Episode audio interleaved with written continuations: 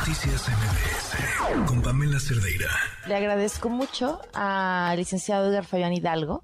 Él es abogado del conductor del metro, el Carlos, eh, pues quien hoy está acusado de conducción irresponsable y haber causado el incidente de la línea 3. Muchísimas gracias, abogado, por acompañarnos. Buenas noches.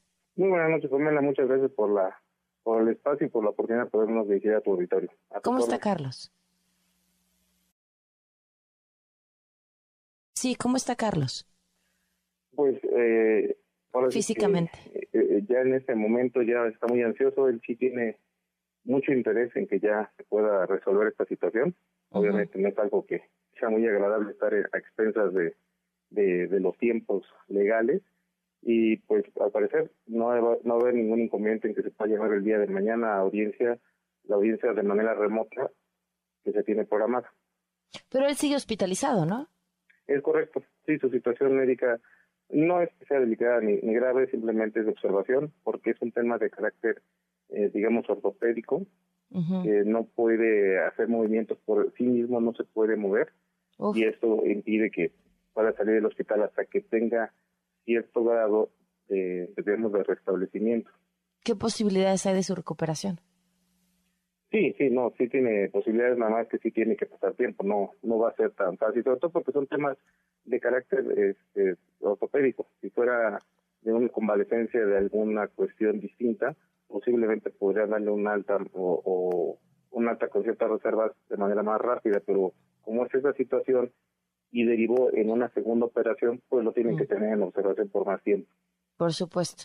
Ahora, eh, que han dicho después de esto que dio a conocer la Fiscalía sobre la información de la Caja Negra?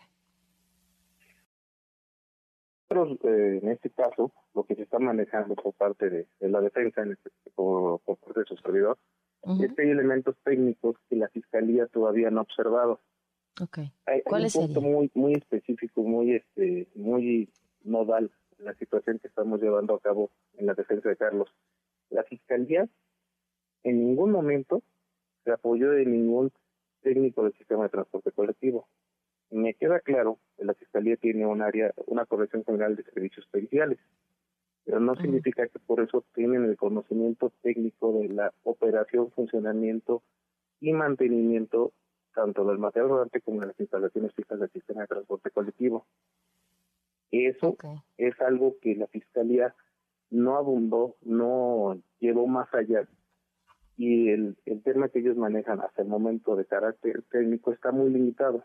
Falta mucho más información, que es lo que se ha, manifestado sobre todo por su servidor, que la investigación está muy muy corta, por así decirlo. Le falta mucho más, eh, más ahondar en temas de carácter muy técnicos, pero muy, muy, muy técnicos especializados, sobre ese tipo de, transportación, la cual, pues, como tú has de saber, pues es única en el mundo, porque aunque hay otros metros, ningún otro se parece como el, de la Ciudad de México.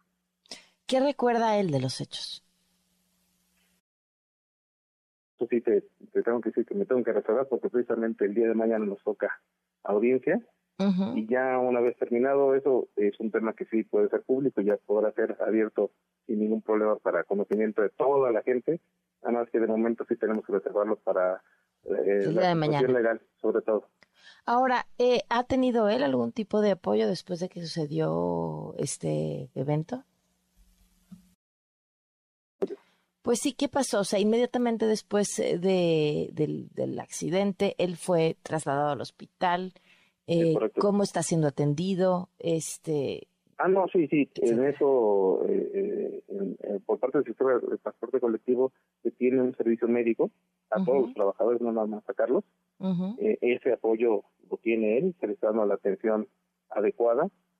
hasta en ese aspecto, el juez de control que lleva el proceso, a, a pesar de la medida cautelar que se le determinó, siempre eh, ha, buscado que él tenga los, los medios o las medidas para que pueda tener una atención médica eh, que corresponda, ¿no? Que, que, que, pueda atender sus necesidades sin que eso venga con menoscabo de, de limitaciones para poderse trasladar o mover mientras sea una cuestión de salud. Ahora, eh, este asunto se ha además politizado más no poder. ha recibido algún tipo de amenaza? Algo que empezó a hacer desde el inicio con Carlos es que no tuviera contacto con nadie. Ni siquiera viera televisión ni radio, nada por el estilo. No porque sea algo malo que se hable de él, pero entre menos información tenga de manera general, yo creo que para su salud emocional y mental es lo mejor, a efecto de que pueda continuar con el proceso que todavía tenemos presente, ¿no? Ok. Perfecto, pues te agradezco muchísimo, eh, Eduardo, que nos hayas tomado la llamada y estaremos al pendiente de la, de la audiencia el día de mañana. Así es. gracias. muchas gracias por el espacio nuevamente. Gracias, muy buenas noches. Noticias MBS